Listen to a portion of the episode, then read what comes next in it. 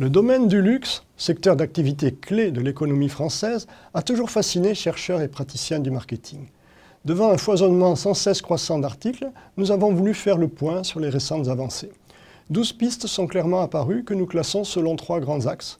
Nouvelles modalités d'appropriation, amenuisement du désir de propriété et impact de l'économie numérique. Les modes d'accès au luxe se transforment dans quatre directions.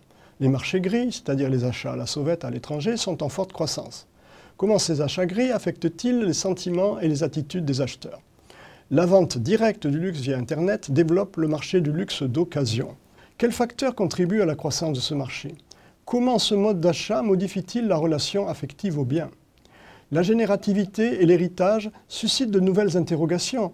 Quel est le rôle de l'attitude envers la personne décédée? Est-il acceptable de vendre du luxe hérité de ses parents?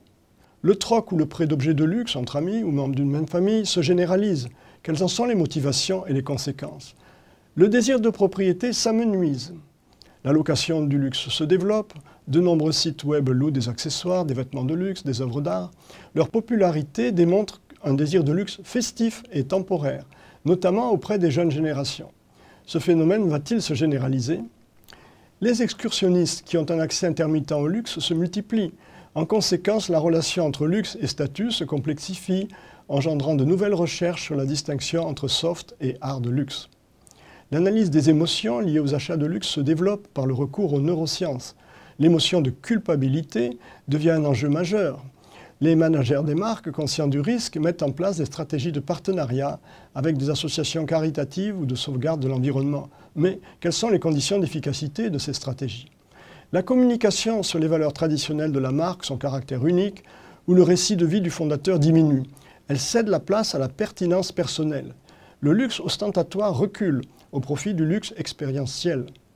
Faut-il développer l'histoire de la marque ou bien les récits de marque? La contrefaçon gagne du terrain de manière variable selon les contextes culturels. Quelles sont les conséquences de la connaissance de la contrefaçon lors de l'achat, lors de la découverte de la contrefaçon? Mais l'hyperluxe se maintient. Yacht coûtant des dizaines de millions d'euros ou flacon de parfum à 50 000 euros, Ici, on mise sur l'objet unique, non reproductible, et sur l'interaction entre le créateur et le client, qui est l'élément essentiel pour créer un produit absolument unique. L'économie numérique bouscule les règles de la distribution. Faut-il afficher le prix des produits de luxe dans les magasins ou sur Internet? Jusqu'où peut-on pousser des extensions de gamme vers le bas? Quel est le seuil psychologique au-delà duquel un objet est considéré comme luxueux? Les smartphones et les sites web transforment la recherche d'informations et l'achat des produits de luxe. Quels sont les obstacles à l'achat en ligne Entre désir de voir et de toucher physiquement le produit et peur d'acheter des contrefaçons?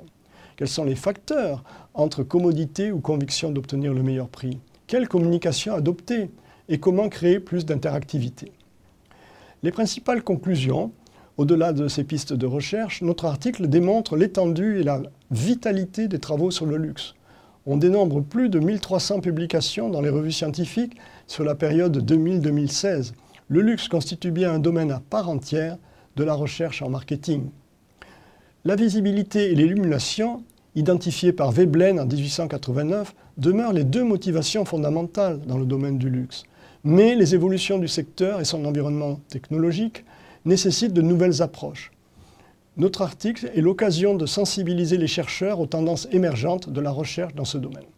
Et quelle est la portée managériale Énorme?